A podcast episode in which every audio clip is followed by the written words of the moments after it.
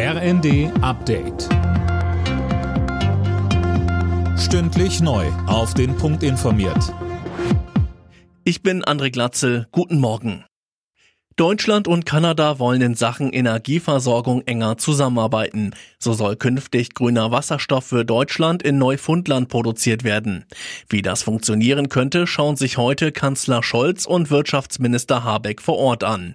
Kritik an der Reise kommt aus der Opposition. Unionsfraktionsvize Jens Spahn sagte im ZDF, dass die aktuellen Probleme bei der Gasversorgung dadurch nicht gelöst werden für jedenfalls diesen Winter gilt außer Spesen nichts gewesen. Katar hat abgewunken, kann kurzfristig nicht liefern, Norwegen auch nicht, jetzt Kanada, wichtige Reise, aber für diesen Winter, jetzt wo der Bedarf am größten ist an Gasersatz aus anderen Ländern, wird es eben keinen Unterschied machen können. In Deutschland wird in Sachen Energiekrise weiter über ein drittes Entlastungspaket diskutiert. Wer wie entlastet werden soll, ist dabei weiter unklar. Da ist sich die Ampel noch uneinig. Union und Linke fordern, dass auch an Rentner und Studierende gedacht wird. Ukrainische Soldaten sollen in russischer Kriegsgefangenschaft schwer misshandelt worden sein.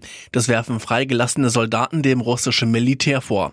Manuel Anhut berichtet. Die ehemaligen Kämpfer des Azov-Regiments berichteten unter anderem von Schlägen und Knochenbrüchen. Ein weiterer Kämpfer sprach sogar von schwerer Folter. Soldaten seien unter anderem mit Wasser gefoltert worden.